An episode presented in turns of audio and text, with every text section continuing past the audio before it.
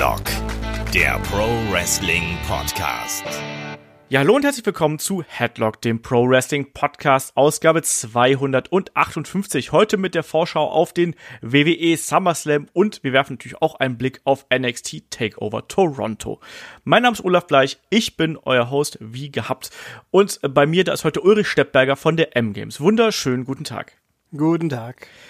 Jo, der SummerSlam steht vor der Tür. Allgemein sehr viel Wrestling in Toronto gerade. Ich habe äh, gerade noch gesehen, Kai ist schon auf dem Weg, ist schon vor Ort in Toronto. Der wird sich ja nicht nur äh, die WWE und NXT-Events anschauen, der ist auch bei der WXW vor Ort, der ist bei Progress vor Ort. Dazu machen wir natürlich auch einen kleinen Podcast dann für äh, Patreon und Steady. Da gibt's dann Kais Reisebericht sozusagen dann Mitte nächster Woche. Aber hier geht's natürlich heute erstmal um die größte Party des Sommers. Und Ulrich, für eine Party, da gehört gute Laune. Wie ist denn deine Laune so vor dem SummerSlam? Ich bin vorsichtig, verhalten, optimistisch, dass es nicht furchtbar wird. ich sehe es tatsächlich relativ entspannt. Ich habe ja auch so ein bisschen über Raw Reunion gemotzt. Insgesamt fand ich den Aufbau der gesamten Geschichte jetzt nicht herausragend, aber ich finde, man hat zumindest in den letzten Wochen noch halbwegs versucht, irgendwie das das Maximum rauszuholen. Trotzdem, bei einigen Matches fehlt es natürlich ein bisschen. Andere Matches sprechen mich da mehr an. Da werden wir natürlich heute drüber plaudern. Wir gehen einmal für euch die Card durch und zum Ende hin quatschen wir da auch nochmal kurz über NXT Takeover Toronto. Dann lass doch gleich mal hier zum äh, Tagesgeschäft übergehen, weil wir nehmen den Podcast hier am Donnerstagabend auf. Und Ulrich, bis jetzt ist keine äh, Kickoff-Show irgendwie announced. Also eine Kickoff-Show ist announced, zwei Stunden gibt's wieder, aber es sind auch keine Matches da.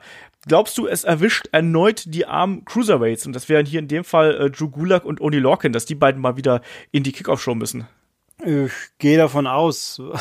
Einfach aus, aus gefühlter Tradition. Die, wie oft waren die Cruiserweights im Haupt, Pay-per-View zweimal. Irgendwie so, ja. Und das natürlich das eine Mal mit Dingsbums Avari, wie heißt er? Also eher mit gegen, Davari heißt er. Genau, gegen Tony Nies, was ungefähr das langweiligste Cruiserweight-Match war von allen ja. im, im Pay-per-View-Rahmen. Nicht, dass es jetzt furchtbar war, aber es war halt im Verhältnis nicht begeisternd. Würde passen. Aber der Knackpunkt ist ja, wie mir hier auf unserer Liste, denke ich, sind zehn Matches drauf, die ja. wir hier sehen. Äh, zehn Matches für einen vierstündigen, vier Stunden plus mutmaßlich, Pay-per-View plus zwei Stunden vorab. Da muss einfach noch einiges mehr kommen. Sind ja auch noch genug äh, Gürtel übrig, die nicht verteidigt werden bis dato. Ähm, also es ist alles sehr, sehr obskur, was jetzt wo wie landet. Vor allem nachdem er ja auch noch kurzerhand einfach mal Alistair Black gegen Sami Zayn in der Standardshow verbraten hat. Und ja. also wieder noch eins rausgenommen hat. Also, äh, und ja, diverse Matches gefühlt wahrscheinlich ein Augenzwinkern lang dauern werden. mindestens eins zumindest. Äh, also sehr schwierig sich vorzustellen. Ich meine, gäbe ja genug Sachen. Wir haben ja kurz vorher geredet, der Intercontinental Title, der genau. ist noch nicht vorhanden. Dann die, das Frauen, der Frauen-Tag-Titel würde sich anbieten, dass man irgendwas macht, wenn man schon in der Show vorher quasi wechselt. Sonst wäre das auch so gefühlt so völlig beliebig. Dann, ich meine, gut, 24-7 Championship könnte man wahrscheinlich viel füllen. Das wäre auch gar nicht uncool. Sie könnten ja 50 Titelwechsel machen. Machen. Ich habe mal tatsächlich ah, die, die Tage gegoogelt, wer, mal zu gucken, wer jetzt wirklich, ich meine, R-Truth ist jetzt beim 11. Ja, das habe ich Aber auch mitbekommen, ja. Tatsächlich ist es ja, ich habe dann mal geguckt mit dem guten alten Hardcore-Belt, dass ja Raven hatte den 27 Mal. Yes.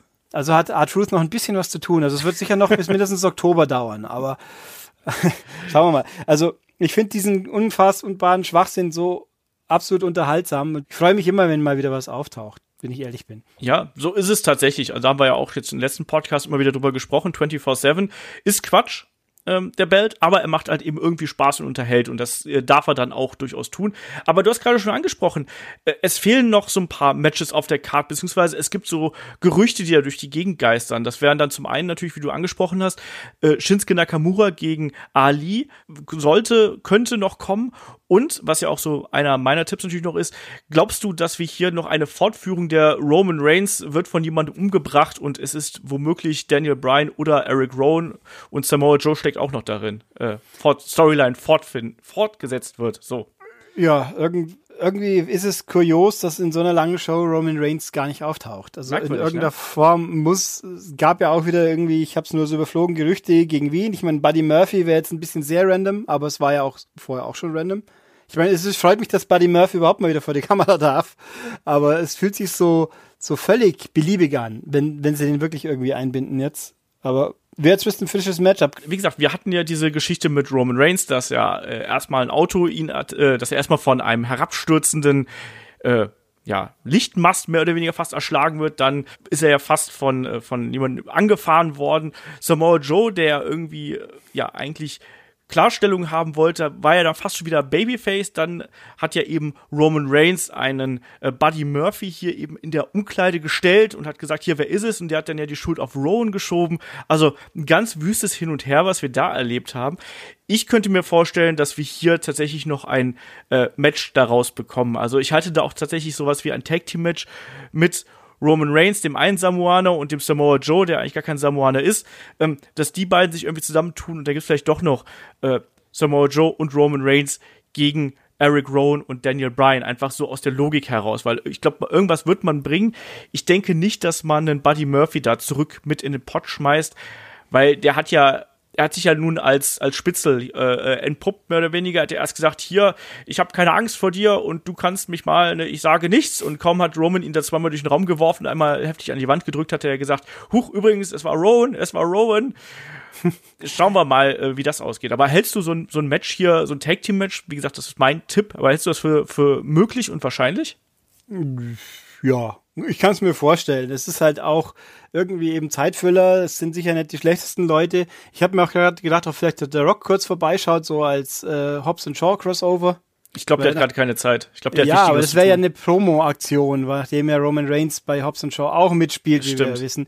Demnach, also es hätte ja eine gewisse Logik und der Film läuft ja gerade erst mal zwei Wochen, glaube ich, oder so. Aber ähm, ich habe auch gerade gedacht, Cedric Alexander, den haben sie doch auch in irgendeine Storyline so randommäßig neu gestopft, aber ja, gut, der durfte jetzt ja teilweise damit Drew McIntyre ein bisschen rummachen, jetzt ja. zuletzt dann ja mit dem äh, mit Kurt Angle noch als Special Referee, ehe dann ja ein Bray Wyatt eingegriffen hat. Ja, aber ein Drew ist auch nicht dabei. Ich meine, der wird sicher im, im Rahmen mit Shane McMahon irgendwas zu tun kriegen, wenn er auch bloß blöd schauen darf vielleicht. Aber ich meine, eigentlich ist es ja doch mal auch ganz spannend, wenn man nicht alles vorher weiß. Aber das Problem ist, dass man die Chance, dass es cool wird, die Überraschung hält sich halt auch in Grenzen. Also ich muss ja sagen, dass es mich wundert, dass man diese Geschichte mit Roman Reigns und dem wem auch immer Menschen, der ihn da irgendwie ans Leder möchte, dass man das nicht konsequenter durchgezogen hat. Das hat mich ein bisschen geärgert. Ich weiß, dass viele so eine Geschichte nicht mögen. Ich fand das aber durchaus in Ordnung. Und wenn das Daniel Bryan gewesen wäre, aus welchen komischen Motiven auch immer, finde ich, hätte man mit Daniel Bryan gegen Roman Reigns noch durchaus ein sehr starkes Match auf der Card gehabt. Das hat man ja offensichtlich fallen lassen. Das wurde ja letztens noch irgendwie gerüchtet, dass wollte man, jetzt hat man es offensichtlich fallen lassen und diese Sache mit Samoa Joe, muss ich auch leider sagen, da fühle ich mich extrem an Rikishi damals erinnert mit I Did It for the Rock. Irgendwie ist das merkwürdig, da hat man nicht alles rausgeholt. Ich kann mir auch vorstellen, dass man das natürlich jetzt im Nachhinein vom SummerSlam noch bringen würde. Verstehe dann aber nicht, warum man das eben schon vorher anfängt. Also, weil eigentlich sollte dann ja zumindest das erste Ausrufezeichen vielleicht hier gesetzt werden beim SummerSlam und dann soll es eben fortgesetzt werden. Mal gucken. Die ganze Geschichte kommt mir irgendwie so altmodisch vor. Ja, total. Diesen, diesen Murder Mystery quasi. Und zum anderen natürlich von wegen Daniel Bryan mit seinem groß angekündigten äh, Career Altering Announcement oder was es war, was nicht passiert. Ob das da jetzt dann hier auch nochmal nur kurz mit gemischt wird, damit man es halt mal abgefrühstückt hat. Weil es ja auch alles sehr kuddelmuddel irgendwie. Ja, absolut. Das auf jeden Fall. Genauso auch ein ähm, Shinsuke Nakamura gegen Ali würde jetzt auch ein bisschen merkwürdig wirken, nachdem ja Ali zuletzt von Dolph Ziggler sehr lang gemacht worden ist. Also womit hätte er dann das IC-Title-Match verdient, weil es vielleicht vorher mal auf dem Klemmbrett gestanden hat. Egal. Lass mal hier zur eigentlichen Card kommen. Also wir haben jetzt genug gemutmaßt. Wie gesagt, du hast noch das Damen-Tag-Team-Title-Match erwähnt.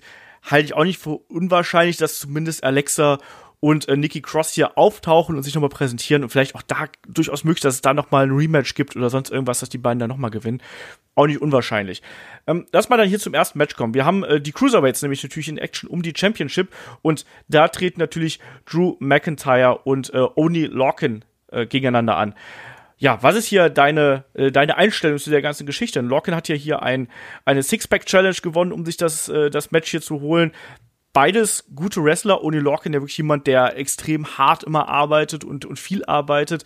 Hast du da Bock drauf? Sind das zwei Leute, wo du sagst, ja, passt für mich? Weil das ist ja schon ein anderer Cruiserweight-Stil, als was jetzt äh, weiß ich nicht, vielleicht vor einem Jahr noch gehabt haben. Es ist ja schon ein etwas erdigerer Stil, sage ich mal. Genau, ich habe das, ich glaube sehr wohl, dass es ein gutes Match wird, aber es ist halt nicht das, was mich quasi bei den Cruiserweight-Matches so abgeholt hat, wie noch Buddy Murphy und Cedric Alexander und die ganzen anderen Flippy Boys quasi unterwegs waren. Das, das fällt hier natürlich ein bisschen weg. Ich meine, ich gefühlt würde ich das eher bei NXT UK ver, verorten, so ein Match. Aus ja. irgendeinem Grund. Aber es ist nicht das, was man äh, quasi eingetrichtert bekommen hat, gefühlt, was die Cruiserweights eigentlich primär sind. Ich meine, dass die nicht alle den gleichen Stil fahren sollen und müssen, ist ja auch logisch, aber jetzt hat man halt wieder ein, das Titelmatch ist jetzt halt eben, wie du sagst, eher geerdet. Äh, sicher gut, aber wenn dann halt hinten nach ein, ein Ricochet wahrscheinlich dreimal so viel durch die Gegend fliegt, dann ist es halt ein bisschen schade auch, dass dann die Leute sagen, oh, Cruiserweight, Cruiserweight, das sind halt die gleichen, bloß in kleiner so ungefähr bis, die Gefahr sehe ich ein bisschen, aber es wird sicher ein gutes Match. Ja. Bin ich komplett bei dir. Ich mag beide sehr gern. Also Drew Gulak, äh, habe ich ja schon die letzten Male immer gesagt, ist einer meiner heimlichen Cruiserweight-Favoriten. Ähm, ein Oni Lorkin genauso. Ähm, Biff Busick ja früher noch aus, aus der alten Indie-Zeit mochte ich immer sehr, sehr gern. Ich finde auch, dass der irgendwie was hat. Und da freue ich mich auch schon drauf, den demnächst dann hier wieder in Deutschland zu sehen übrigens. Im Oktober ist er ja hier zu Gast. Und äh, ich tippe natürlich hier auf eine Titelverteidigung von äh, Drew Gulak, weil der soll ruhig noch ein bisschen Champion bleiben. Ich finde auch, dass Oni Lorcan hätte es zwar verdient, aber irgendwo ist er dann auch ein etwas farbloserer Vertreter als ein Drew Gulak. Deswegen bin ich da eher äh, auf der Seite des aktuellen Champions. Wie sieht es bei dir aus? Was ist dein Tipp?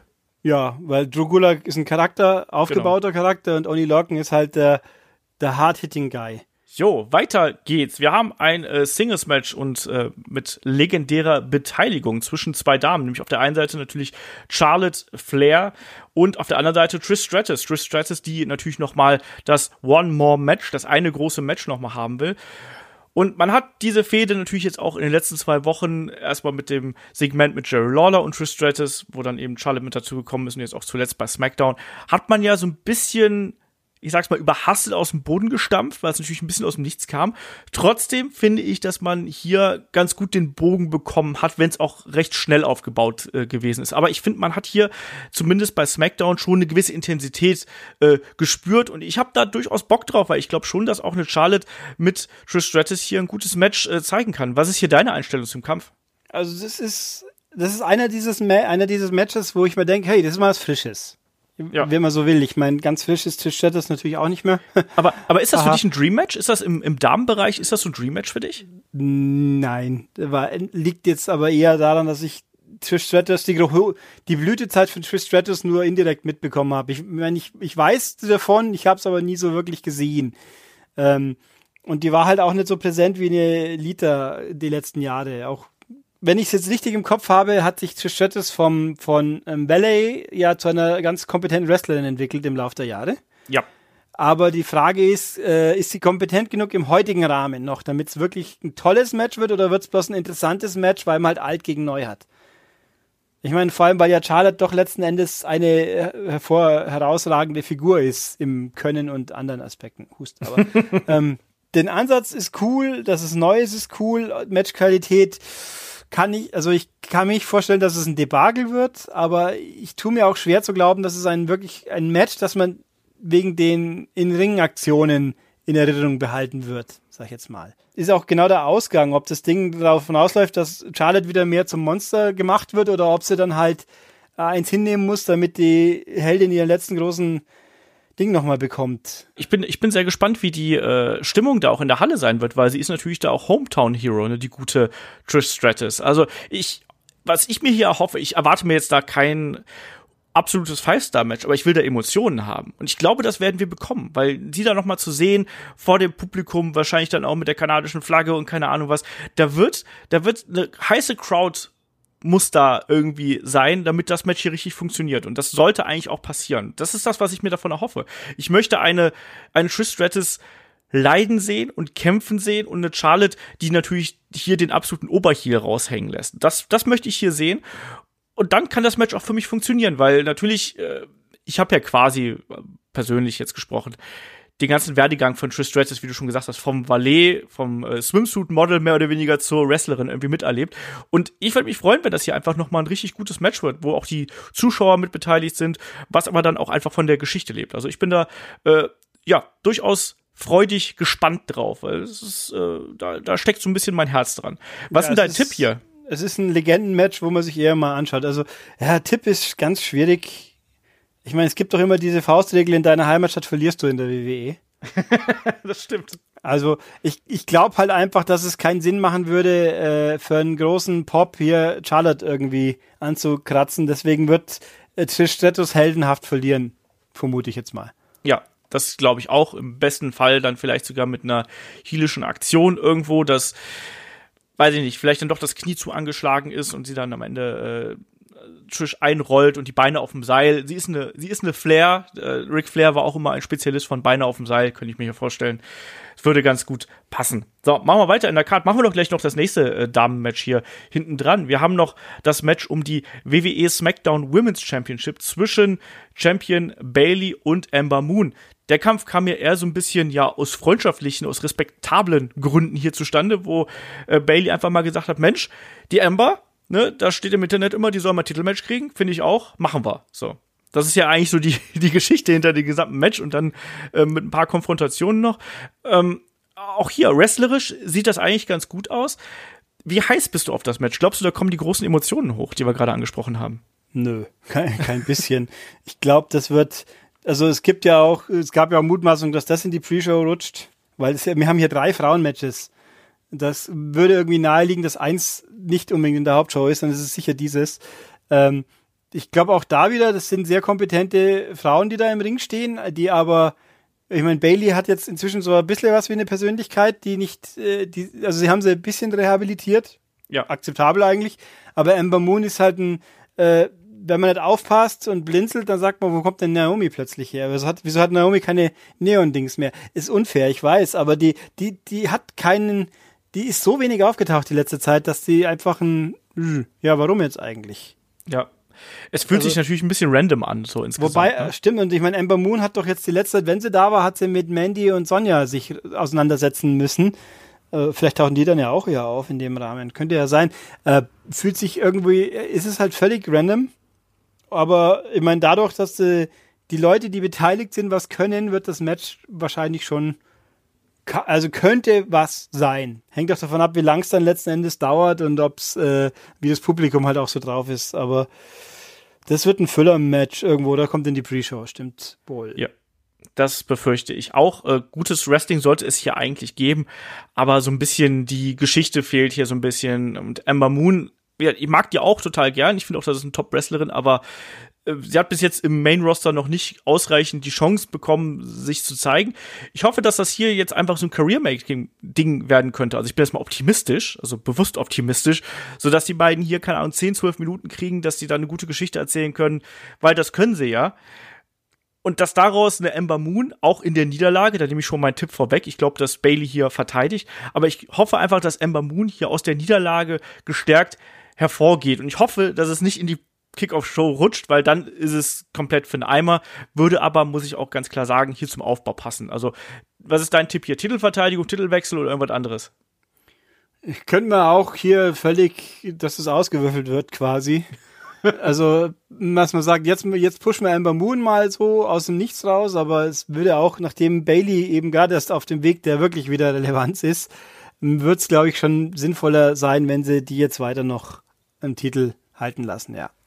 Dafür wäre es auch ein bisschen merkwürdig, oder? Also klar, ich meine, so ein Upset ist immer ganz nett, aber da jetzt diesen Titelwechsel quasi so hinzuschmeißen, nachdem sie sich auch Ember Moon selber ausgesucht hat, fände ich ein bisschen merkwürdig und Ember ist da einfach noch nicht so weit. Die braucht noch ein bisschen mehr Charakter und ein bisschen mehr Kontur und ich glaube, das hier ist eine Möglichkeit, wie man ihr das im besten Falle bieten kann, aber vor allem muss sie dann auch in den Weeklies mal vernünftig dargestellt werden. Also wenn wir uns dazu an die letzte Smackdown-Folge zurückerinnern, da lag sie da am Ende äh, im äh, Sharpshooter von, von Natalia. Das ist ja auch jetzt nicht unbedingt so heldenhaft, um es mal so auszudrücken, für einen Number One Contender. Irgendwie ein bisschen merkwürdig. Also da hat man sich keinen Gefallen getan und wie du schon gesagt hast, auch hier wurde gemunkelt, Kick-Off-Show, fände ich schade.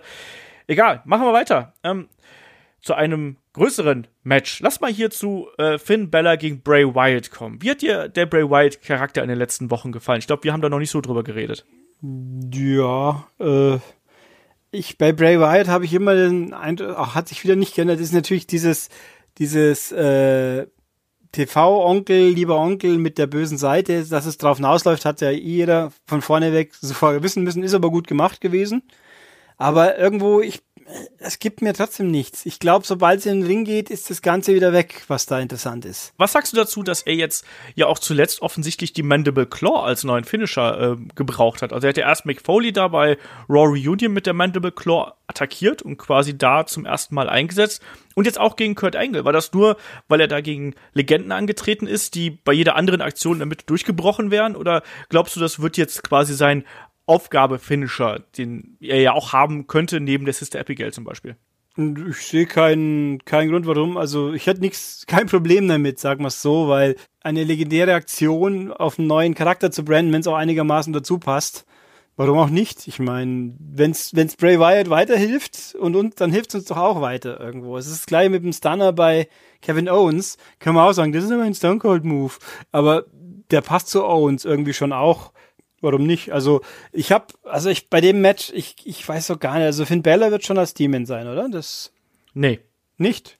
Nee, sicher. Warum? Ja, das wäre ja als Demon wahrscheinlich angekündigt. Ich kann mir das nicht vorstellen, dass man hier, nee, nee, aber du meinst, ja, aber aber nee, nee, aber aber ich kann mir nicht vorstellen, dass man jetzt hier schon bei so einer Konfrontation, die hier drauf gemünzt ist, Finn Bella gegen den Fiend äh, hier ne, er muss seine, seine Angst überwinden und um diese, diese Hürde zu nehmen. Ähm, ich glaube nicht, dass man das hier raushaut. Plus, es wird ja äh, gemunkelt, dass Finn Bella nach dem SummerSlam so, eine längere richtig, Auszeit genau. nimmt. Also sprich, wenn man jetzt hier den Demon raushaut, dann verklopst du entweder erstmal den Fiend, was nicht gut wäre, oder du demontierst den Demon und schickst ihn danach erstmal in Rente. Sondern ich glaube, er wird hier, also Finn Bella wird hier klar verlieren. Ne? Und im Nachgang wird er weg sein, dann kriegen wir vielleicht Vignetten oder sonst irgendwas und dann wird der Demon rausgeholt und dann wird es interessant sein, wen man für den anderen opfert. Das ist ein guter Punkt natürlich, das habe ich vergessen, das habe ich auch gelesen gehabt, dass der jetzt in Urlaub geht, in Anführungszeichen. Dann macht es keinen Sinn.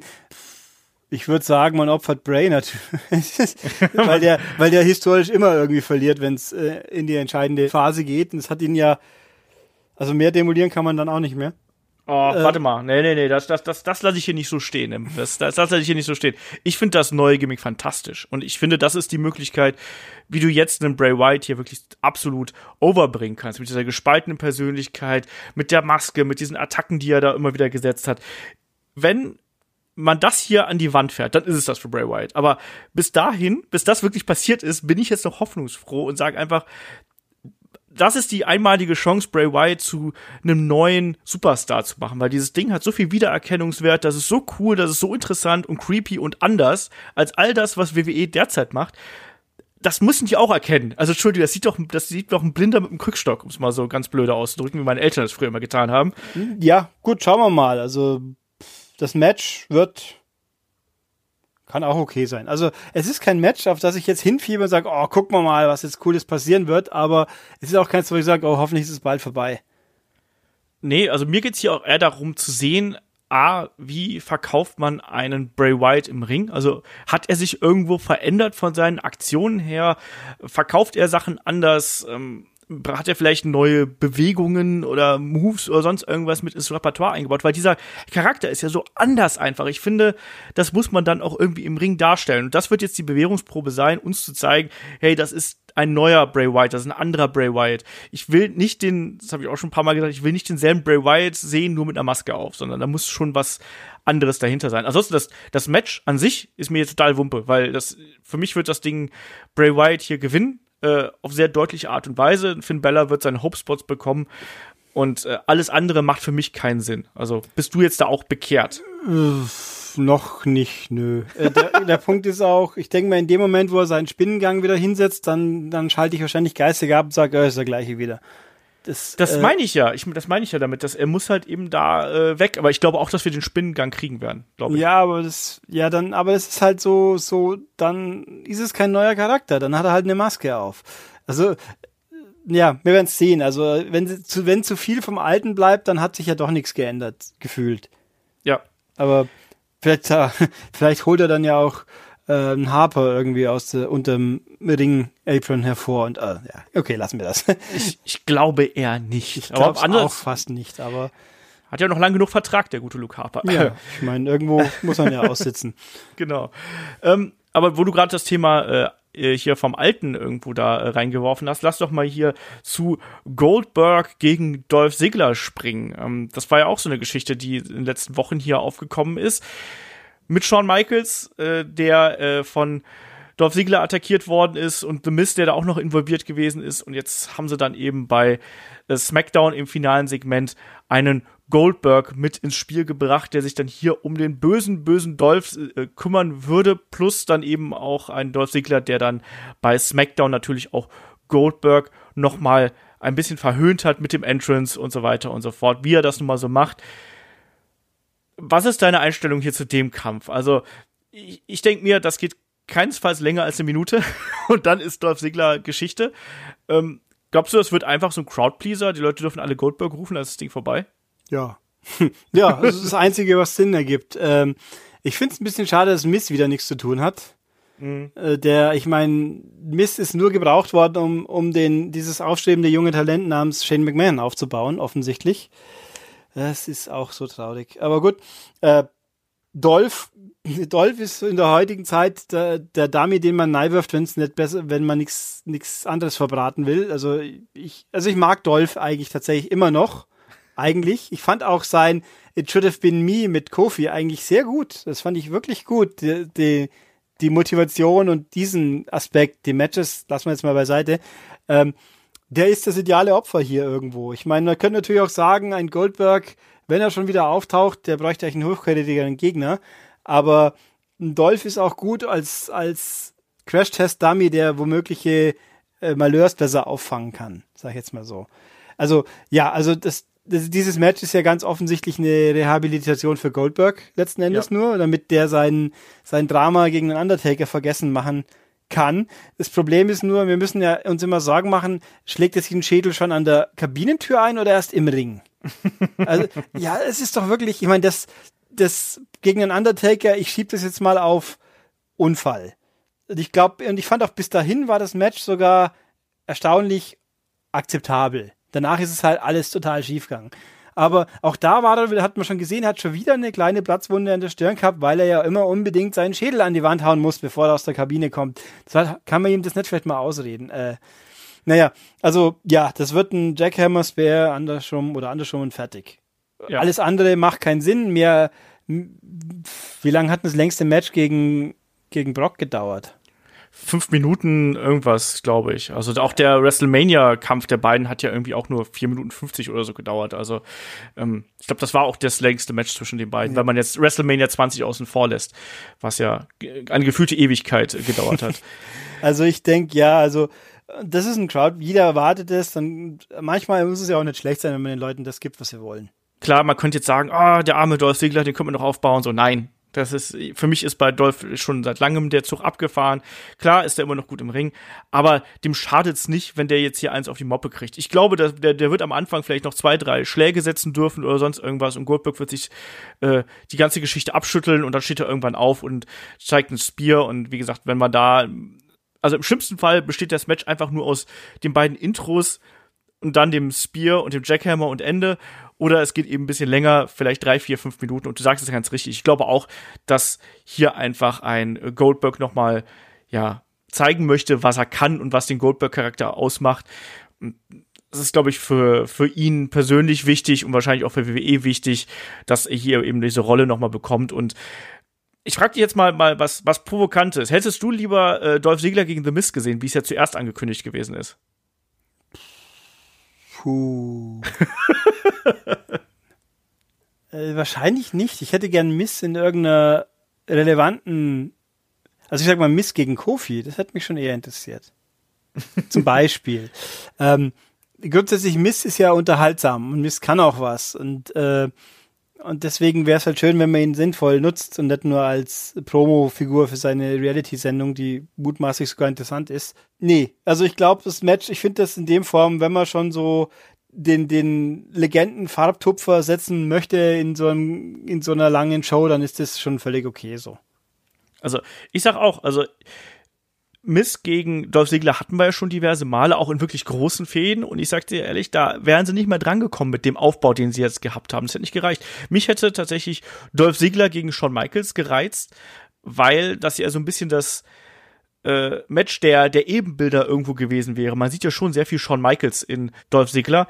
Da hätte ich Bock drauf gehabt, aber nicht unbedingt auf Dolph Ziggler gegen The Miz. Da hat irgendwie ein bisschen was gefehlt. Du hast es richtig gesagt, äh, das Ding hier mit Goldberg. Ähm, ist ein Legenden-Farbtupfer, das ist ein Crowdpleaser. Die Leute werden Goldberg rufen, werden sich darüber freuen und am Ende werden sie jubeln, wenn der Spear und der Jackhammer kommen. Und das ist es. Das wird eine klare Nummer. Wir tippen da beide auf Goldberg, richtig? Jo. Ja. So sieht's aus. Aber ich bin auch gespannt drauf, wie das äh, dann tatsächlich rauskommt. Einfach, ähm, ob man da vielleicht doch ein bisschen länger geht. Aber ich kann es mir auch irgendwie nicht vorstellen, ganz ehrlich. Weiter geht's. Ähm, das Match um die WWE United States Championship zwischen äh, Champion AJ Styles, ja jetzt wieder mit dem OC, äh, mit dem Club an seiner Seite unterwegs, ähm, gegen Ricochet. Und ich glaube, das ist das Match, was viele so als das beste Wrestling-Match auf der Card erachten. Geht's dir da auch so? Ist das so ein Ding, wo du dich besonders drauf freust? Obwohl wir es ja jetzt schon ein paar Mal gehabt haben. Ähm, ich guck hier mal so durch. Das, das als bestes Wrestling-Match zu prognostizieren ist jetzt nicht wirklich so schwer. wenn man den Rest noch so anschaut. Ich freue mich immer drauf, Ricochet in einem Kampf zu sehen mit jemand Kompetenten. Und ich meine, dass AJ Styles kom kompetent nicht ausreicht, um ihn zu beschreiben, das ist ja auch klar. Ich bin, ich habe allerdings irgendwo in den letzten Jahren mich ein bisschen an AJ Styles auch absatt gesehen, ist der falsche Ausdruck, abgenutzt. Er, also er liefert, er hat nicht, er braucht auch jemanden im Ring, der ihn mit ihm arbeiten kann, vernünftig, damit die Matches heute noch richtig ganz toll sind. ist ja auch kein Wunder, der Mann ist ja auch nicht mehr der Jüngste. Äh, aber dann, dann, dann kann die Magie quasi entzündet werden. Und das, wenn das mit einem Ricochet nicht klappt, dann klappt es mit niemandem mehr so ungefähr. Also das, ja, glaube ich auch. Das wird sicher das spannendste Match im Sinne von, was da gezeigt wird. Ähm, die Frage ist halt, wie viel außenrum Interference äh, sich womöglich breit macht, weil ja. OC heißt schon Original Club, oder? Das habe ich richtig verstanden. Ja, ja. Ähm, wie, wie sehr die da mitmischen dürfen. Mir ist in dem Zusammenhang übrigens auch, dass kein einziger Tag-Titel verteidigt wird auf der Card. Nö. Weder die natürlich nicht und auch äh, Dings, New Day ja auch nicht. Also schon ein bisschen kurios. Vielleicht kommt da auch noch eins nahe, damit man halt nur irgendein Tag-Match auch noch hat. Das ist tatsächlich, es ist komplett, auf der kompletten Card ist kein einziges Tag-Match. Das ist erstaunlich. Schon echt wenig. Aber nein, also es wird sicher, das muss toll werden. Wenn nicht, sind wir alle total enttäuscht. Ja, das haben wir damals auch über AJ Styles gegen Shinsuke Nakamura gesagt, aber nein. Nee, ich nicht, weil der Nakamura eh noch nie so mein großes Bier war. Aber gut. Nee, aber ich glaube auch, dass das hier ein gutes Match werden wird. Ich glaube auch, dass es einem AJ Styles gut tut, dass er hier als, als Heel äh, wieder agieren kann und da auch durchaus ein bisschen härter zur Sache gehen kann. Ähm, die Sache mit dem, mit dem äh, Club an seiner Seite gefällt mir ganz gut. Auch, dass jetzt ein Luke Gallows quasi wieder Gesichtsbemalung trägt, wie er es früher in Japan getan hat. Das hat mir auch gut gefallen. Ich finde diesen Auftritt der, der drei, das passt irgendwie. Also irgendwie gehören die zusammen, auch wenn AJ Styles als Anführer ja irgendwie der kleinste ist, aber das ist ja äh, nicht selten so. Egal wie, ich freue mich auf diesen Kampf einfach tierisch. Das, das kann ein richtig, richtig gutes Match werden. Gibt den Jungs genug Zeit. Ähm, baut das Ding gut auf. Lasst von mir aus auch hier und da, um so ein bisschen Dramatik reinzubringen, noch Gallows und Anderson irgendwo eingreifen. Dann kann das hier der Showstealer werden, sage ich ganz ehrlich. Wahrscheinlich wird es was anderes, ähm, aber weil man es hier einfach schon so erwartet. Also ich glaube, jeder erwartet ja hier, dass das so ein, so ein Ding wird, wo wir danach sagen, Mann, ey, das hat richtig Spaß gemacht, oder? Ja. Ne? Ja. einfach, einfach ja. Ja. Äh, was ist denn dein, dein, dein Tipp hier? Weil ich will jetzt hier gar nicht großartig spekulieren, dass das, dass das ein spektakuläres und technisch äh, gutes Match werden wird. Da sind wir uns, glaube ich, alle einig. Und ähm, was, ist, was ist denn hier die, äh, die Geschichte und wer, wer gewinnt das, das Ding dann am Ende? Wird das so ein, so ein Teil, wo ein Ricochet die ganze Zeit gegen die äh, Übermacht ankämpft oder gegen den Veteranen ankämpft? Was, was erwartest du dir da? Also ich erwarte eigentlich, dass AJ Styles gewinnt, weil die ganze Club-Geschichte halt einfach besser funktioniert, wenn sie auch was, ja, wobei, wenn man mal überlegt, der, das ist quasi das Äquivalent zu New Day, bloß dass halt er den zweitrangigen Titel hat, was natürlich nichts heißt, weil der erstrangige Titel eh nie in der Show auftaucht. Ähm, äh, also ich glaube schon, dass dieses ganze arrogante, wir sind wieder zusammen Ding ein bisschen zusammenfällt, wenn der Anführer jetzt seinen Titel wieder wegschmeißen darf oder verliert. Ja. Ähm, und Ricochet ist jetzt nicht so, ist so populär und gut genug, dass er jetzt nicht drunter leidet, wenn er in einem würdigen äh, Kampf, sage ich jetzt mal, verliert und nicht wie Lully anstellt. Also ich hoffe, dass nicht eben nicht zu viel von äh, Außenaktionen mit reinspielt, äh, aber verlieren würde er das normalerweise. Ja. Tippe ich auch drauf, dass hier AJ Styles äh, den US-Title verteidigt und dass dann die äh, Terrorherrschaft des äh, OC noch ein bisschen weitergeht, um es mal ganz überspitzt auszudrücken. Aber wie gesagt, ich äh, freue mich auf das Match und äh, Kai hat es ja auch schon getwittert, dass es auch für ihn das Match, auf das er sich mit am meisten hier beim SummerSlam freut. Ja, dann machen wir weiter. Wir haben noch ein äh, Singles-Match ähm, und zwar geht's da gleich um die Karriere. Kevin Owens gegen Shane McMahon und wenn Owens hier verliert, dann muss er WWE verlassen. So, wird wahrscheinlich nicht passieren, aber egal wie, weil wir wissen, dass er noch einen Vertrag hat. ähm, wie findest du, hat man hier äh, einen Kevin Owens zuletzt gedreht und wie hat man hier das ganze Match aufgebaut? Hat dir das gefallen? Kein Mensch will mehr Shane McMahon sehen, glaube ich. Der hat jetzt, der hat jetzt seine X-Pack Heat, könnte man in Shane Heat umbenennen, glaube ich. Es ist, und deswegen ist es natürlich einfach, da kannst du jeden hinstellen und der wird vom Publikum bejubelt. Dann ist er auch noch Kanadier, hilft natürlich auch noch in dem Fall. Äh, und Kevin Owens ist zwar eigentlich gefühlt mehr ein Heel, kommt da einfach besser, aber in dem Zusammenhang kann man ja auch mal positiv hinstellen.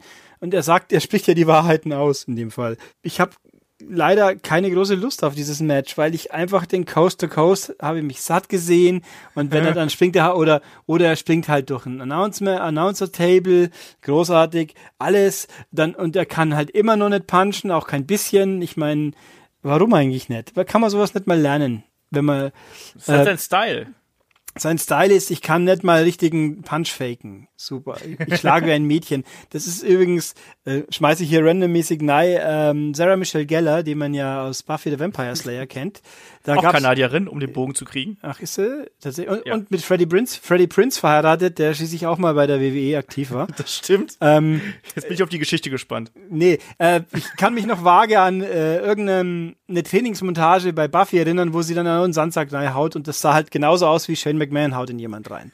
Also er schlägt wie ein Mädchen, wenn man so will.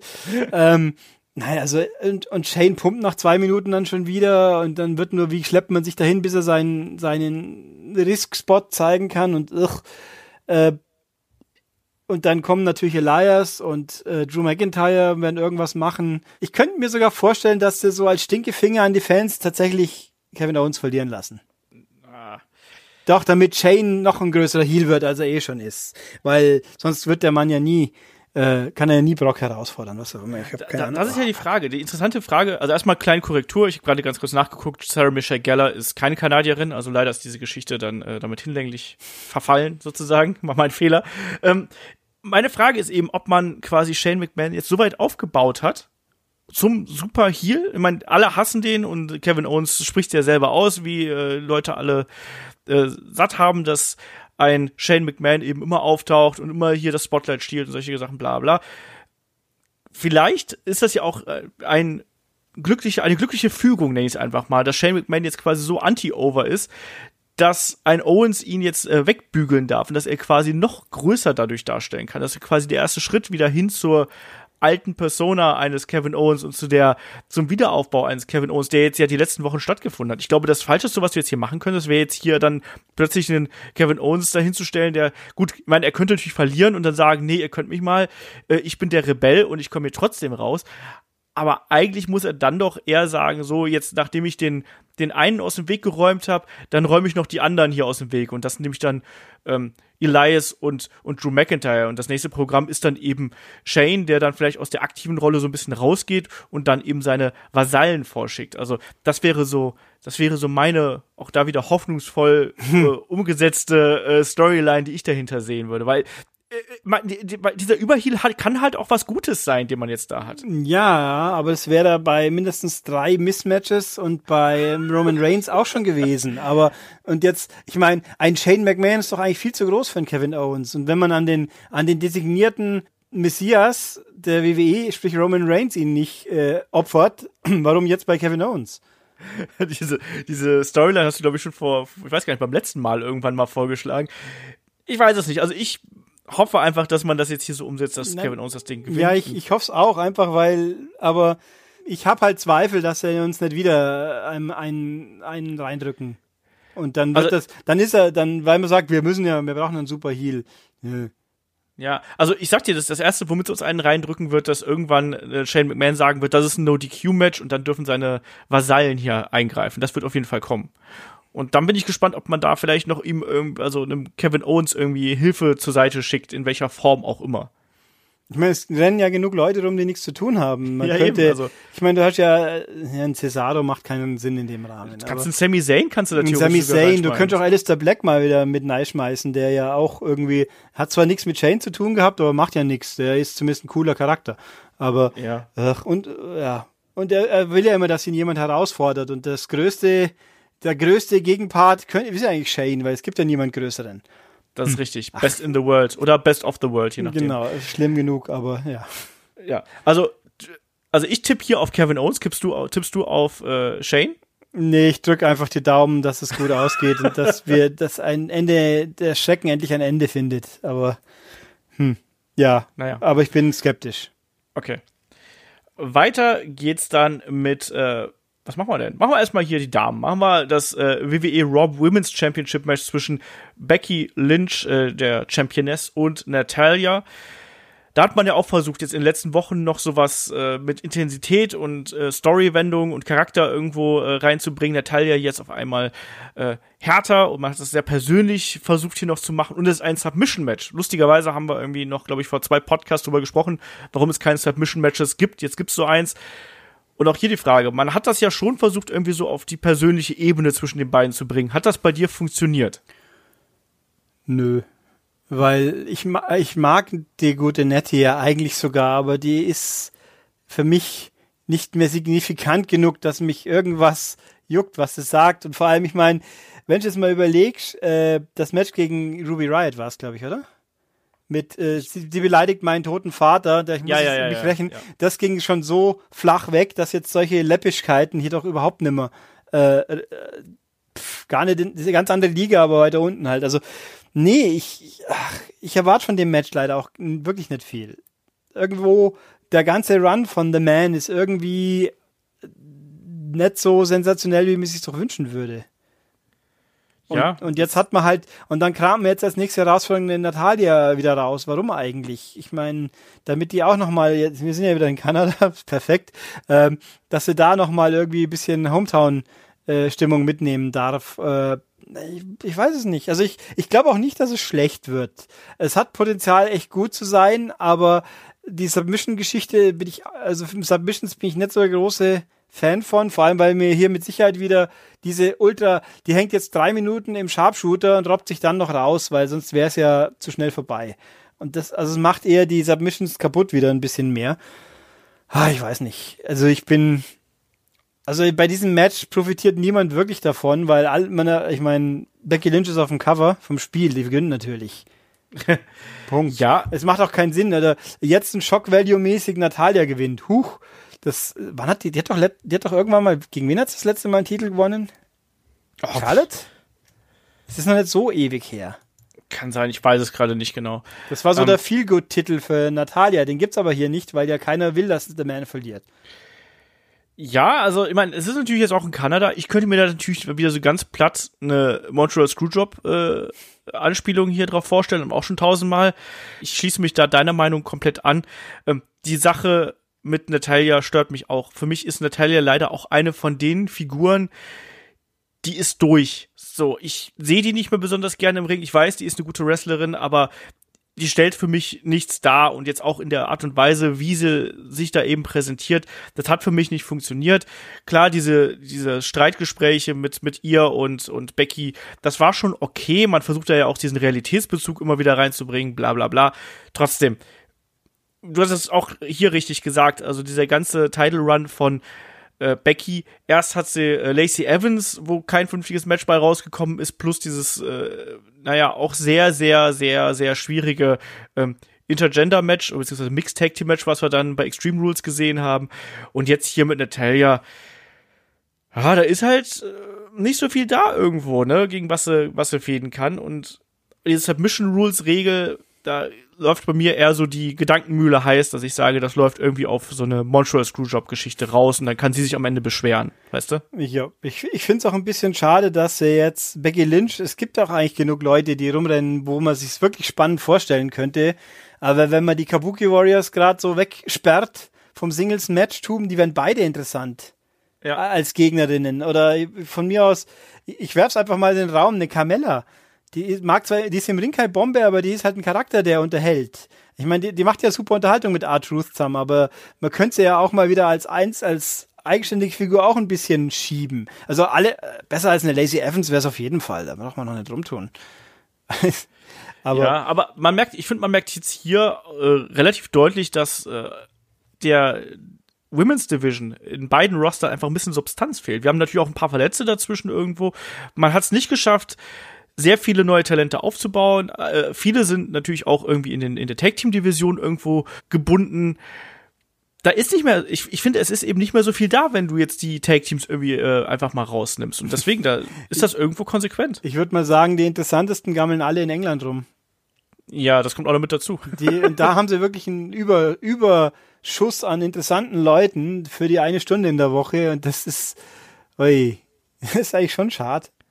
Ja, ja, gut, also, also eine, eine Rhea Ripley zum Beispiel finde ich ja, immer, würde ich sagen, alle, Tony Storm. Piper Niven und auch jetzt, wenn man, wenn man den wollte, Jesse Gabbard natürlich auch, die, äh, wie heißt die andere, die Kaylee Ray ist zu Hause gut, wenn ich es richtig ja. im Kopf habe. Also da gibt's so viele, die, die alle irgendwie schon gingen. Frisch gemacht. Ich meine, bei mehr wie im Hauptbrand, äh, wie im, wie im Haupt-NXT für mein Empfinden. Äh, ja gut, eine Shayna Baszler hochziehen wäre natürlich jetzt ideal als wenn man den wollte, sogar als Rache für Ronda, wenn man den unbedingt in die Richtung gehen wollte, aber es wird nicht funktionieren, finde ich. Das, ja. das geht natürlich nicht. Wobei, gut, ein Heal gegen Becky ist ein Face. Könnte man noch machen. Das Gucken wir mal. Ich, mein, ich glaube schon, dass man da eventuell noch mal nachrüsten wird. Die, also. Die Frage ist übrigens in dem Zusammenhang auch, erwarten wir für nächste Woche dann irgendwelche Call-Ups? Ja, mal gucken, ne? Also ich muss ehrlich sagen, ich hoffe erstmal nicht. Ich würde mich auch, es gibt niemanden. Ich meine, die Street Profits lungern bei bei Raw die ganze Zeit rum, aber haben ja als Pausenclowns oder was. Ich meine, aber auch das wäre unsinnig jetzt. Es gibt niemanden, den man hochholen könnte, der sich ich meine, Shayna Baszler wäre wirklich noch die erste, meiner Meinung nach. Ja, die Frage kam heute zum Beispiel rein, ist es beispielsweise ein, ein äh, das greifen wir ein bisschen vor, ist es beispielsweise ein Johnny Gargano, wenn er das Ding jetzt hier bei NXT Takeover verliert? Nee, weil den ich hebe ich mal auf für Dingens, wenn er wieder gesund ist. Für Jumper hinterher. Für Jumper, ja. Und wenn es auch bloß ein viel gut ran ist als Do It Yourself wieder. Der, ja. das wäre auch okay. Hätte ich, übrigens, Only Lorcan, weil es mir hier, wollte ich, hat vorhin nicht gepasst, jetzt passt es durch den Zufall. Es gab einmal irgend so ein, in so einem YouTube-Video, so ein Promo, wo dann Johnny Gargano irgendwie das Match von DIY hypt, aber neben ihm steht Only Lorcan statt, statt Champer. Und dann kommt der Champer und schaut so und sagt, hey, was ist jetzt hier los, so ungefähr. Das war sehr lustig. Das war auch noch bevor Champer dann seinen riesen Wuschelbart hatte, wo sie sich wirklich noch ähnlicher waren. Also das war ganz, war ganz witzig. Ähm, so, zurück zum, zurück zum Damenmatch hier. Was ist denn dein Tipp? Wer gewinnt denn das Ding hier? Ja, The Man muss. Ja. Alles andere wäre wär Banane. Ja. Hoffe ich auch. Dann weiter geht's mit dem Match um die WWE Championship zwischen Kofi Kingston und Randy Orton. Sehr viele Jahre in the making. Wir erinnern uns an den Leg Drop von Kofi Kingston vom äh, Madison Square Garden damals vom Balkon durch den Tisch. Ähm, und auch an den RKO und das anschließende Stupid Stupid von Randy Orton. Ähm, ich habe gelesen, äh, einige, einige, einigen gefällt, dass hier das eine, eine Backstory hat. Findest du das auch? Weil mir persönlich gibt dieses Match irgendwie überhaupt nichts. Wie ist das bei dir?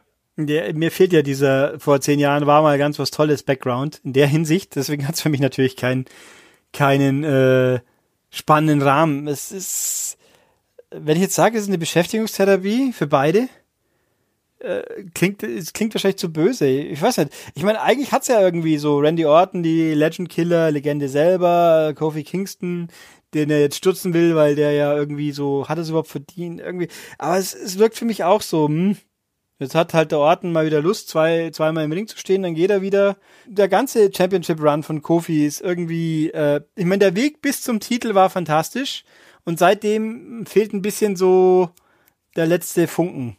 Ja, ich finde ihn nicht komplett katastrophal, aber ich finde ihn jetzt auch nicht herausragend, muss man so zu sagen. Aber er kommt immer noch gut an, die Leute feiern ihn. Also insofern äh, ist das, glaube ich, schon so als Erfolg zu verbuchen, wie es bis jetzt hierhin läuft. Ne? Auch New Day ist doch immer mega over mit der ganzen ja, Geschichte. New Day ist ja jetzt so erfolgreich wie nie zuvor, wenn man mal so will. ja, eben. Ich finde, es ist so der Anti-Jinder. Ja. Der hat auch einen Run, der länger dauert, als man es vielleicht denken würde, der aus dem semi aus dem Nichts kam, aber er ist halt ein Typ, den die Leute mögen und der halt auch was kann und dem man es halt auch gönnt. Ja. Demnach akzeptiert man halt auch, dass es eigentlich alles viel spannender sein könnte, aber es ist ja auch nicht schlecht. ja, und die Matches sind ja auch ordentlich, das muss man auch dazu sagen. Eben, das ist, also es ist ja nicht, dass sie jetzt irgendwie nur Mist abliefern, aber es, es fehlt halt irgendwo so der, die, wie soll ich sagen, der, der weitergehende Höhepunkt. Ich fand zuletzt die, die Trailer, die sie gezeigt haben, fand ich äh, sehr stimmungsvoll. Ich fand auch die, die Promos, die sie beiden gehabt haben, fand ich gut. Für mich ist das so ein bisschen so eine, so eine Wildcard. Ich glaube, das ist so ein Match, das langweilt mich entweder sehr oder es holt mich komplett ab. Das sind so, glaube ich, die beiden Möglichkeiten, weil das ist auch immer bei Randy Orton so. Äh, ja, ist doch wirklich so. Also entweder, Ja. entweder die, die schaffen es da wirklich eine richtig tolle Geschichte zu erzählen und dann hat das hier die Chance, wirklich richtig gut zu werden, oder die versuchen eine richtig gute Geschichte zu erzählen, die kommt aber nicht bei mir an oder bei Zuschauern oder die Crowd spielt vielleicht nicht mit, was auch immer. Und dann sitzt man vom Fernseher und denkt sich so, ha, 20 Minuten ist jetzt doch ein bisschen lang, oder? Ich denke mir, wir werden alle schauen, was rund um den RKO passiert. Ja. Weil das, ich meine, der, der Move ist, egal was man von Randy Orton hält, aber der funktioniert halt immer. Ja. Und wenn, wenn der in, in Kofi ihn irgendwie auskontert oder er holt Kofi aus der Luft ab, wie es ja auch anderswo passiert, dann, dann gibt's einen Knall so ungefähr und dann kann man den Rest vielleicht auch tolerieren. Schwierig. Also ich, ich würde hier auch eher mir, wenn ich ehrlich bin, wünschen, dass es eher ein bisschen kürzer gehalten wird. Aber irgend- mit irgendwas müssen sie die Zeit ja füllen. Ja. Gut, dein Tipp? Ich denke Kofi, einfach weil auch sonst diese ganze New Day Erfolgswelle irgendwie ein bisschen ko komisch gebrochen würde. Und Randy Orton kann seinen Aufholjagd auf John Cena und Ric Flair auch irgendwann später auch nochmal machen. Ja, also ich kann mir durchaus vorstellen, dass der Titel hier irgendwann mal wechseln wird, aber ich glaube nicht beim SummerSlam. Ich kann mir das irgendwie schwierig vorstellen, deswegen tiffe ich auch auf eine glückliche, knappe Titelverteidigung äh, für Kofi Kingston und einen weiteren Feel-Good-Moment, weil das ja auch irgendwo so in diese ganze Geschichte passen würde. Weißt du, bei WrestleMania schafft er endlich seinen Traum zu erfüllen und dann beim SummerSlam schließt er quasi mit der Vergangenheit so ein bisschen ab, weißt du, und ab da vielleicht beginnt dann vielleicht so langsam der, der Abstieg, so. Kann ich mir vorstellen. Also ich tippe auf Kofi Kingston, egal wie. Weiter geht's. Main Event Time. Ähm, Brock Lesnar gegen Seth Rollins um die WWE Universal Championship. Seth Rollins hat die letzten zwei Wochen nur Prügel kassiert. Äh, Wir haben es ja gesehen. Äh, hat sogar ein bisschen geblutet, hat den F5 auf die Trage kassiert, äh, hat jetzt auch bei der aktuellen Ausgabe von Raw nochmal äh, diverse F5s kassiert und hat dann aber gesagt, nein, das ist das, was ich liebe und äh, ich ziehe hier durch, so in etwa. Ähm, wie gefällt dir hier das Title-Match? Fühlt sich das für dich wie ein Main-Event an? Frage ich dich jetzt mal direkt. Es hat Brock Lesnar im Match. Was soll ich dazu sagen? Ich Ja! möchte es nicht sehen. ich, ich möchte es nicht sehen. Ich finde es. Äh, ich hoffe, dass es möglichst schnell geht. Dass Brock rauskommt, seine fünf F5s auspackt und dann ist es fertig. Dann buhen wieder alle und die Show ist rum, weil zu dem Zeitpunkt sind wir eh schon alle totgeschlaucht. Ähm, na, es gibt mir nichts. Es gibt mir einfach gar. Ich mag Seth Rollins eigentlich. Ich habe irgendwo äh, ich weiß nicht, ein bisschen fehlt mir an ihm. Irgendwo kommt er nicht starmäßig genug rüber. Ich weiß nicht, warum es liegt. Vielleicht lassen sie ihn zu viel reden. Ich weiß es nicht. Wie gesagt, ich mag ihn. Aber ich glaube, er funktioniert als Heal auch besser. Ja. Für mein Empfinden kann er natürlich jetzt schlecht sein. Ähm, und Brock ist halt Brock. Und pff, also, ich meine, der hat ja auch gute Matches gehabt. Er macht nicht viele Matches. Äh, Gegen die kleineren Leute waren ja tendenziell eher die besseren Matches tatsächlich. Gegen Finn Balor und was war das andere? AJ Styles, Daniel AJ Bryan. Den Brian war es, glaube ich. Das war doch. Aber ich sehe hier nichts kommen. Da, ich sehe nicht, dass sie den Titel jetzt wechseln. Ich kann es mir nicht vorstellen, weil Brock Lesnar Superstar Titel fertig. Also ich erwarte von diesem Match irgendwie nichts, außer dass es mich langweilt und ich froh bin, dass es vorbei ist. Ja, äh, geht mir tatsächlich ähnlich, fühlt sich wie eine sehr generische Fehde an bis hierhin. Brock ist der Zerstörer, Seth Rollins ist eben der, der nicht aufgeben will. Haben wir so gefühlt eigentlich auch schon vor WrestleMania gehabt, nur mit weniger Attacken und vielleicht auch mit ein bisschen weniger Härte. Wir werden beim SummerSlam sicherlich einen Seth Rollins sehen, der hier auf dem Zahnfleisch kriecht und der sich die Rippen hält und vielleicht auch ein bisschen Blut spuckt und seine Hope Spots bekommt, aber am Ende denke ich, wird ein Brock Lesnar hier verteidigen. Ich erwarte mir auch hier nicht besonders viel von. Ich glaube, dass das Match ein bisschen länger gehen wird. Also, ich glaube nicht, dass es jetzt in drei Minuten abgeschlossen ist. Wir hatten ja auch schon diverse längere Squash-Matches äh, eines Brock Lesnar. Wir erinnern uns da an die Konfrontation mit John Cena damals. Aber trotzdem glaube ich eben nicht, dass hier der Titel wechselt, sondern man wird hier darauf bauen, dass das Publikum mit Seth Rollins mithalten wird und äh, für, für ihn mitfiebern wird. Man wird dem Publikum ein paar Momente geben, dass die glauben, ja, vielleicht wechselt der Titel doch, vielleicht geschieht das Wunder, aber am Ende wird's, das wird das nicht passieren. Das wird ein klassischer Brock werden. Ich kann es nicht anders sagen als, als so in der, in der Art und Weise. Deswegen äh, Titelverteidigung von Brock und das können wir auch wirklich ganz kurz machen hier. Ja, das ja? ist Hauptsache vorbei. Genau. Noch, be noch besser wäre es natürlich, er wäre nicht Titelträger, aber es hilft halt nichts. Ja, ich glaube eben, dass du, wenn du den, wenn du mal eine Fehde mit ihm anders aufbauen würdest, denke ich auch, dass da noch was dabei gewesen wäre, was man da äh, irgendwie machen könnte. Aber es fühlt sich eben so generisch an. Es fühlt sich halt wirklich so an wie eine Fehde, die wir jetzt wirklich schon sehr oft gehabt haben. Und das ist das, was mich so abschreckt. Ich fand diese Attacken von Brock und die Härte, die da an den Tag gelegt worden ist, fand ich jetzt gar nicht so verkehrt. Aber trotzdem hat das bei mir nicht dafür gereicht, dass ich äh, in einen Seth Rollins emotional investiert bin, weil, wie du schon richtig gesagt hast, irgendwas fehlt da momentan. Er ist nicht das, das Top-Face irgendwo. Und zugleich äh, ist dann eben ein Brock auch durch, durch die Art und Weise, wie man ihn ja eben zuletzt dargestellt hat, auch einfach so eine, so eine dominante und zugleich einschläfernde Entität geworden, dass das so ein schwarzes Loch für mich geworden ist, was so meine Begeisterung angeht. Das, da, ich tue mich da ganz schwer mit. Ich fand die Segmente nicht schlecht und auch die Dramatik, die da verkörpert werden sollte, aber dann auch eben nicht so, dass ich mich da komplett hab reinfallen lassen. Da sage ich dir ganz ehrlich, da hat mich diese Background-Geschichte mit einem Kofi und einem äh, Randy Orton hat mich da mehr abgeholt. Da hat mich auch von mir aus eine Charlotte mehr abgeholt und auch Kevin Owens gegen Shane McMahon, was ja auch eine längere Fehde gewesen ist, hat mich der mehr abgeholt. Und hier ist es eben so, ja, it's History Repeating, so ein bisschen. Jo. Jo. Ja, und damit kommen wir dann auch zur Vorschau auf NXT Takeover Toronto.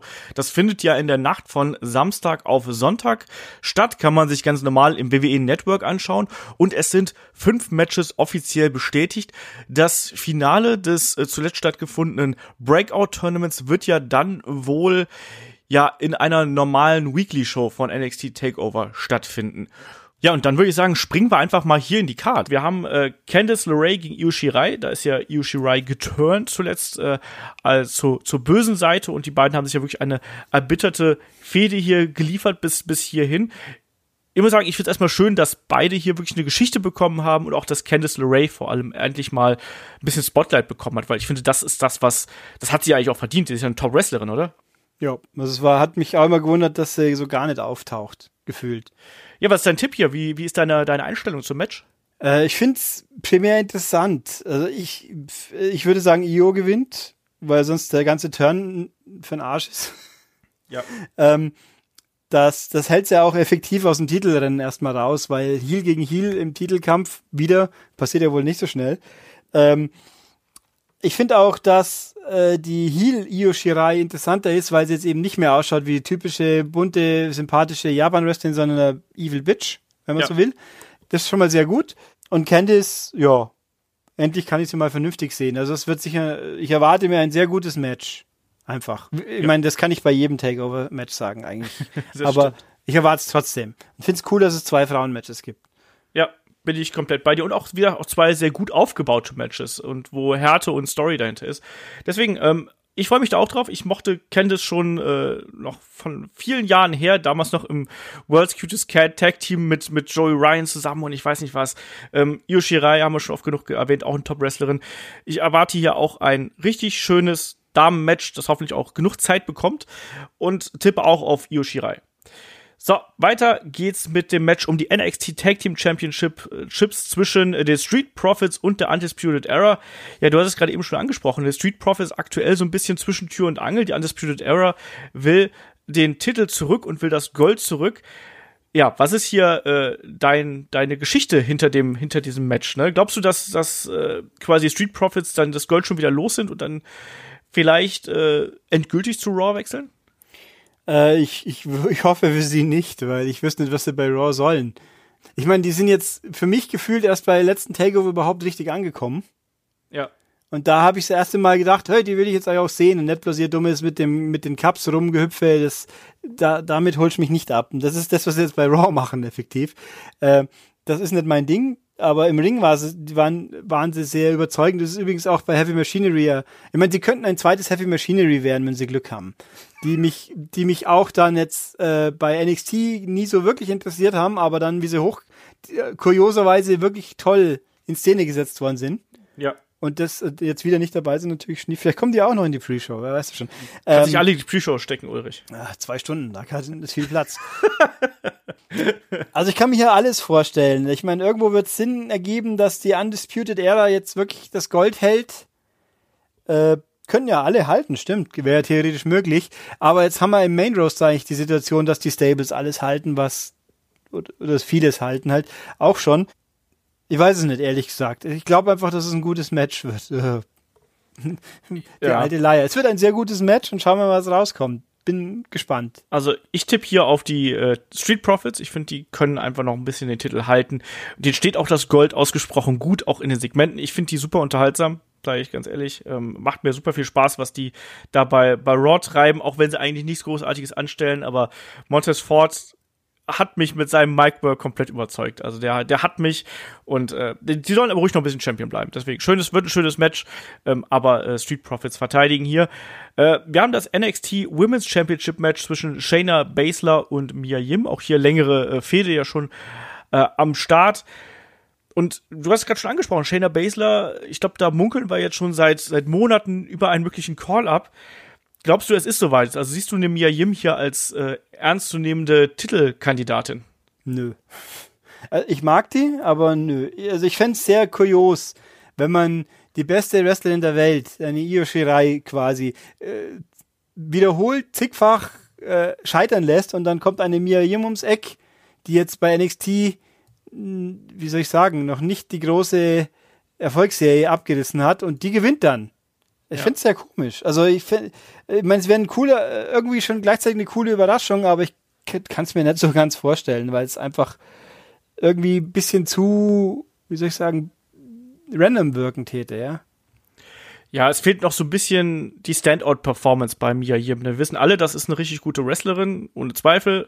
Aber da fehlt irgendwie so ein bisschen was. Und Shayna Baszler ist natürlich absolut etabliert irgendwo in der Rolle. Deswegen, ich sehe auch hier eine Titelverteidigung, ähm, wie du es gerade auch schon richtig erklärt hast eigentlich, also aus diesen Beweggründen. Ähm, denkst du also auch, dass hier Shayna wieder mit, mit dem Gold nach Hause geht? Ja, also ich hätte auch mal nichts dagegen, wenn sie jetzt wieder mal eher aus eigener Kraft gewinnt dann. Ja, da habe ich mich auch gerade dran gedacht, ehrlich gesagt. Ja, passt, passt. Ähm, NXT North American Championship. Wir haben den Velveteen Dream, den Champion, und Roderick Strong und einen zu NXT zurückgekehrten Pete Dunne. Und ich sag dir, das ist mein Lieblingsmatch auf der Card, so rein vom, von den Namen her. Ich freue mich da unglaublich drauf. Ähm, Klar, ein Roderick Strong ist jetzt nicht die Charisma-Granate, aber das sind drei so fantastische Wrestler. Ich habe da richtig, das ist, das ist so mein Match, auf das ich mich fast, glaube ich, von dem gesamten Wochenende am meisten drauf freue. Wie ist es bei dir? Kann ich nachvollziehen. Es wird sicher ganz toll. Wie oft hatte ich das schon gesagt? Äh, das muss ganz toll werden. Einfach, weil die Leute, die drinstecken, so super sind. Ich habe das irgendwo ein bisschen ein Problem mit Pete Dunne. Was? Äh, es wirkt so, ja, nett, nett mit, der, mit dem Charakter, mit, aber warum, hä? Also vor allem sein, seine Kumpanen werden vermöbelt gerade äh, drüben in England von Gallus doch gleich, oder? Ja. Äh, Imperium auch. Und Imperium auch. Also die werden quasi überrollt und er haut einfach mal ab nach Amerika und sagt, jetzt will ich aber einen Titel gewinnen. Äh, es, es kommt mir ein bisschen so beliebig vor. So, jetzt habe ich gegen Walter verloren, jetzt habe ich keinen Bock mehr, jetzt gehe ich halt da und hol mir da einen Titel. Ich weiß nicht.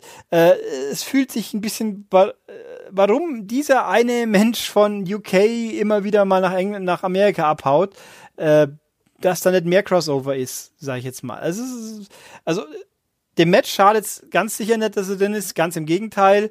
Aber es, es kommt halt, ich, ich habe irgendwie nicht die Motivation begriffen, warum und weshalb. Wie gesagt, er war ja eingebunden in der Story. Und jetzt ist ja, er halt einfach rausgenommen und jetzt ploppt er halt so einfach mal so nebenbei in Amerika, respektive Kanada auf. Ja, ist mir egal. Ich habe da Bock drauf. Sag ich jetzt ganz ehrlich. Ja. Und ich habe auch Bock drauf, dass Velvety Dream das Ding ja einfach verteidigt. So. Würde sich anbieten, außer man geht eben den alles Gold an, an die Ära Weg, dann müsste er ja verlieren. Ja, aber nee. Nee, nee, der soll das Ding ruhig noch ein bisschen halten. Da bin ich für. Der darf dann, ich will den auch nicht im Main Roster sehen. Das sind alles, der soll erstmal da bleiben und sein, sein Gold pflegen und polieren und der Dream äh, gehört zu NXT. So, Ausrufezeichen.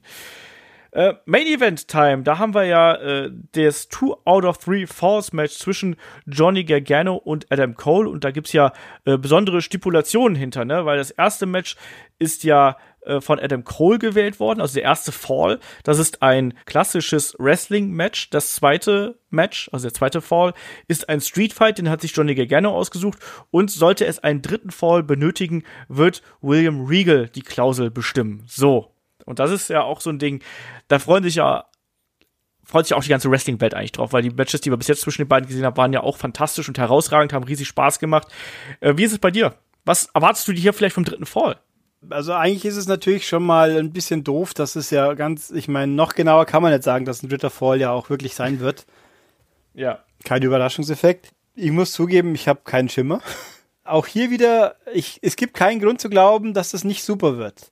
Aber es ist halt das dritte Match hintereinander zwischen diesen zwei Leuten. Ja. Und die Logik diktiert, dass Gargano natürlich verliert, weil er immer verliert, außer einmal. Ich meine, er hat es auch nicht so nötig. Adam Cole jetzt theoretisch auch nicht, aber der, der wird mehr über den Erfolg definiert, weil sie ja selber die ganze Zeit davon reden. Und deswegen, also ich glaube, dass Cole gewinnt am Schluss, um das vorwegzunehmen. Und ich habe keine Ahnung, was ich davon erwarten soll. Und klingt doof, aber ich hätte auch nichts dagegen, wenn es diesmal kein mega langes Epos wird. Das wird es aber werden. Ich ja, die hier ganz stark von einer Matchzeit jenseits der 40 Minuten aus oder sowas. Also, das wird, ein, das wird ein langes Ding werden. Auch, das hat ja diese Anleihen von dem Three Stages of Hell damals. Mein Tipp hier für die Stipulation ist auch ein Leitermatch übrigens. Also, ich könnte mir gut vorstellen, hm. dass man das dann am Ende auspacken wird. So, ein Käfig wäre doof, weil der hängt ja dann schon über der Decke. Das wäre ein bisschen zu offensichtlich irgendwo. Ähm, und danach bleibt nicht mehr so viel. Man könnte natürlich auch noch sowas machen wie ein Submission-Match ich glaube aber zwei Submission-Matches an einem Wochenende, auch wenn es bei den anderen, bei den Damen ist, fände ich irgendwie doof. Last Man Standing wäre auch irgendwo möglich, aber ich fände ein Leitermatch irgendwie ein bisschen geiler. So. Ja, man, nachdem ja das Steven Regal entscheidet, wird es sicher kein, keine Stipulation sein, die jemand offensichtlich bevorteilt. Ich habe übrigens gerade auch geguckt, das nächste Takeover ist ja dann ja wieder Wargames. Yes. Da muss dann Undisputed Era gegen Gargano mit irgendjemand, gegen würfeln mir jemand rein. Ja, äh, Fashion Police mit Apollo Crews. ja, warum eigentlich nicht, oder? Ich meine, oder Killian Day. Äh, Moment, mit wem hat Killian Dane? Mit Matt Riddle, glaube ich. Glaub ja, mit Red Riddle. Ja, ah, gut. Ähm, ich meine, nachdem er jetzt die Fashion Police vereint ist, wird es sich ja anbieten. Das wäre eine mögliche nächste Fehde natürlich auch für die amtierende Champion, ne? Ja. Vielleicht auch da, Zeichen auf Titelwechsel vielleicht doch und die Undisputed Era holen sich den Titel. Street Profits wandern ab irgendwo nach oben, auch wenn es mir nicht gefällt. Ähm, ne? Und dann haben wir eben Undisputed Era gegen äh, die Fashion Police, die nicht mehr Fashion Police heißt vielleicht. Ja, die haben irgendwo hier, dass äh, Fandango gesagt hat, sie müssen ihren Style neu finden, weil der bisherige war kacke. ist natürlich auch witzig, aber nee, ja, das ist äh, ja, nichts dagegen. Wargames wird sicher auch wieder gut. Wie völlig überraschend. Wie ja, halt, auf jeden Fall. Wie halt immer bei ungefähr jedem Takeover. Aber das ist richtig. Ähm, so, Ulrich, wir sind durch, würde ich sagen. Jupp, sind wir ne, sind wir. Äh, hier geht's dann weiter am Sonntag, wahrscheinlich am Sonntagabend. Äh, wir haben uns für den äh, späten Nachmittag verabredet für die NXT Takeover Review. Da ist dann der Chris und der David sind dann hier bei mir. ansonsten gibt es natürlich noch, wenn ihr äh, mögt, äh, schaut gern bei uns auf dem Premium-Kanal quasi vorbei, schaut bei Patreon und bei Steady vorbei. Da haben wir jetzt zuletzt die Review zu äh, WXW Shotgun, Short, Shortcut to the Top, mein Gott, gehabt. Und natürlich auch das Match of the Week. Da geht es diesmal um Hulk Hogan gegen Shawn Michaels vom SummerSlam 2005. Das ist auch sehr witzig. Und nächste Woche gibt es natürlich auch den Reisebericht vom Kai, der da vor Ort gewesen ist in äh, Toronto. Der wird uns dann da ein paar lustige Sachen erzählen. Also proppenvolles Programm, um es so auszudrücken. Und in dem Sinne, ich sage euch, äh, genießt den SummerSlam, genießt das SummerSlam-Wochenende, genießt der NXT Takeover und habt einfach Spaß am Wrestling. Dankeschön, Ulrich, dass du hier dabei warst. Gerne. Und Dankeschön, dass ihr zugehört habt. Und wir hören uns bei der nächsten Ausgabe am Sonntag. Macht's gut, bis dahin. Tschüss. Tschüss.